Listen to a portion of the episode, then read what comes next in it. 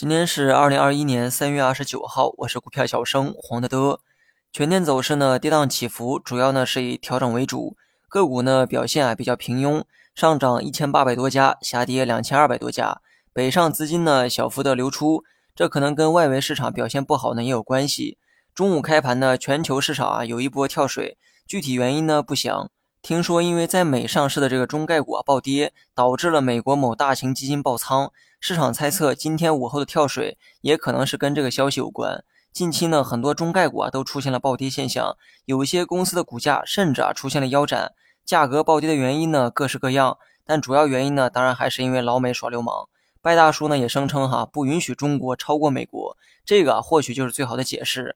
有本事他让中概股啊全部退市，否则呢市场啊还是客观的，有价值的公司一旦价格跌得合适，早晚呢还会受到青睐。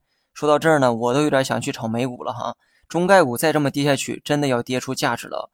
最后呢，还是说回咱们的这个 A 股，两市成交量汇总一下，发现近三天啊几乎是持平。所以呢，要想真的突破，量能上还需要更多的配合。今天盘中呢，看似波动很大，但看一看这个收盘的 K 线，你会发现只是一个小小的十字星而已。对于大盘呢，我还是会中性的看待短期走势。不悲不喜啊，就是我的态度。这期间我也不会有任何操作，始终拿着之前的那个仓位就好。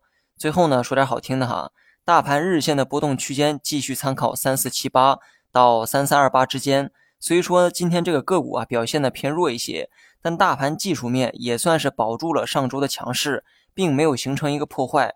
即便先从这个悲观的角度去预期，短期假设会出现这个调整。估计呢，调整啊也不会太深，时间上可能也不会超过两天。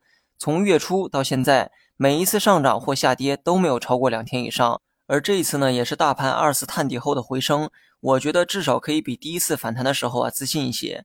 要么呢继续往上走一点，要么呢就是调整一到两天后再反弹。这个啊是目前技术面留给我的信号。现在唯一担心的呢，就是外围市场会有什么突发利空。但这毕竟是无法预期的小概率事件，所以呢，暂时不纳入考虑的范畴。好了，以上全部内容，下期同一时间再见。